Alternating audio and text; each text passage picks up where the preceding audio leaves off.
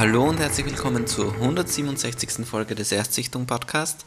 In dieser Folge geht es um 24 Staffel 2. Ähm, 24, ja. Worum geht es in der zweiten Staffel? Also, President Palmer ist mittlerweile President Palmer und nicht mehr nur Senator Palmer, was sehr, sehr nice ist, weil es einfach die beste und positivste Figur der ganzen Serie ist soweit und auch nach dieser Staffel noch sein wird. Kleiner Spoiler, weil natürlich er hätte auch sterben können. Ähm, und ja, die Serie setzt so ein Jahr, würde ich mal sagen, wahrscheinlich an nach der ersten Staffel. Also ich nehme an, so, so bis jetzt zumindest, dass wirklich ähm, auch die alles Echtzeit ist, also auch die Pause zwischen den beiden Staffeln Echtzeit sein wird.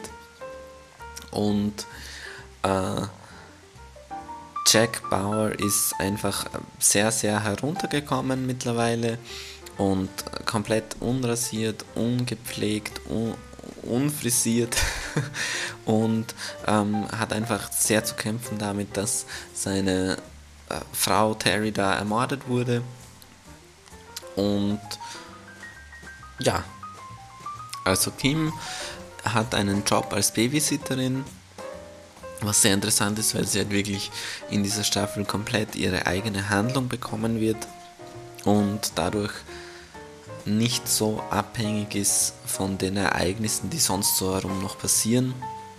Natürlich ist das alles auch irgendwo miteinander verwoben, denn die große Handlung dieser Staffel ist es, dass Amerika von einer Atombombe bedroht wird, was wirklich sehr interessant ist, weil ähm, in Verbindung mit der Realität ist es einfach interessant, weil man hier auch eine islamistische Terrorzelle hat und äh, das einfach alles ein Jahr nach 9-11 ins Fernsehen kam und ich weiß nicht, ich kann es mir so schwer vorstellen, dass in Österreich ein Terroranschlag passiert wie 9-11 und man dann einfach ein Jahr später im Fernsehen eine Sendung darüber sieht, wie Amerika von ähnlichen Terroristen bedroht wird und einfach eine Atombombe die Bedrohung ist, ja.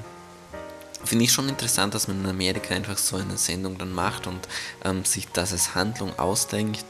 Äh, Im Nachhinein kann ich es natürlich gut ansehen und so weiter, aber ja, ich, ich kann es mir schwer vorstellen, ein Jahr später dann sowas im Fernsehen zu schauen und dadurch unterhalten zu sein und das ähm, so durchgehen zu lassen. Also ich würde mich wirklich, mich würde es wirklich interessieren, ähm, wie die Leute damals darauf reagiert haben.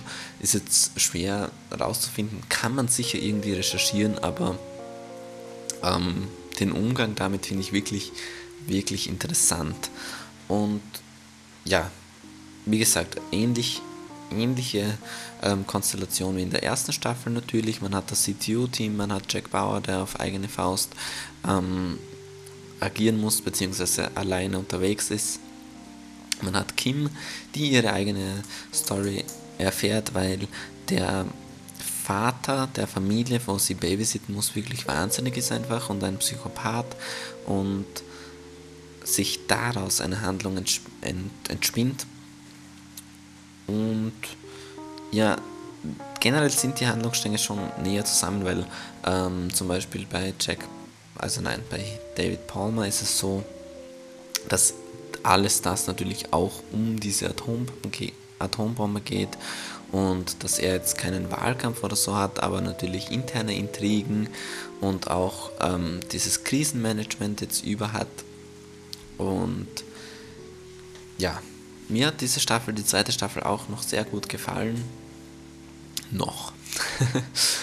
äh, was natürlich interessant ist irgendwo, ist, wie, äh, wie dieses 24-Stunden-Thema behandelt wird, weil äh, es gibt immer bei der ersten Staffel und bei der zweiten Staffel, das kann man jetzt schon so als Schema mal sehen, dass es so bei der Hälfte in etwa dann plötzlich um was anderes geht, ja, dass dann das erste Problem so ein bisschen gelöst ist und dass sich dann ähm, mit was anderem befasst wird.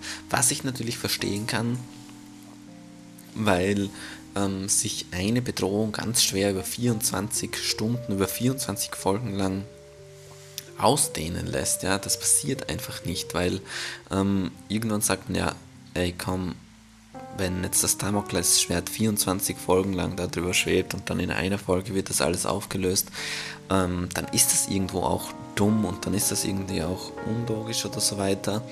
Ähm, dadurch ändert sich das dann hier auch nach, ich will, will nicht sagen zwölf Folgen, aber es ändert sich auf jeden Fall nach einer gewissen Zeit auch hier ähm, das Hauptthema und das Hauptproblem.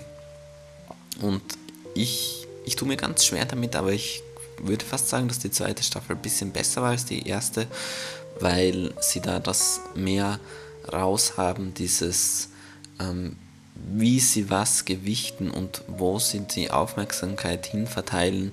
Natürlich gibt es hier auch wiederkehrende Probleme, wo man weiß, ähm, das hätte man einfach jetzt lösen können und dann ähm, könnte man den Schritt weiter gehen. Allerdings ähm, kann ich mich wenig daran erinnern, dass es Konflikte gibt oder Szenen gibt, die jetzt so extrem danach schreien, dass sie jetzt nur deswegen geschrieben wurden oder nur deshalb passieren, damit man die 24 Folgen füllen kann, damit man die 24 Stunden füllen kann. Und das hat mir eigentlich wirklich gut gefallen. Das einzige, der einzige größere Kritikpunkt oder was mir nicht so gut gefallen hat, ist einfach, dass äh, es wirklich mit einem Cliffhanger aufhört und man schon merkt, dass sie sich ihrer Sache sicher sind und sie schon wissen, dass es nächstes Jahr wieder weitergeht mit 24. Und mir hat das in der ersten Staffel eigentlich ganz gut gefallen, dass es ein Tag ist und der eine Tag abgeschlossen ist, weil ja, irgendwie macht es auch wenig Sinn, da einen Cliffhanger reinzubauen, außer man würde dann sagen, dass die nächste Staffel wirklich direkt am Tag danach wieder weitergeht, ja. Und sofern das nicht so sein wird, ähm, sollte man den Cliffhanger nicht unbedingt machen, weil eben dann auch dieses Jahr Pause ja auch in der Pause des, der Serie vergeht. Wenn man, wenn ihr jetzt versteht, was ich meine. Weil sonst ähm, sollte man einfach da weitermachen, dann macht es irgendwie Sinn. Aber wenn es diese Pause auch in der Serie gibt, dann ähm, macht keinen Cliffhanger oder macht nicht so einen großen Cliffhanger bitte das nächste Mal. Und ja, kann ich immer trotzdem noch empfehlen, finde ich immer noch eine gute Serie irgendwie. Ich bin gespannt, wann es dann bergab geht, wann ich dann sagen werde, das ist jetzt nichts mehr. Und immer noch eine Empfehlung wert. Bis zum nächsten Mal. Tschüss.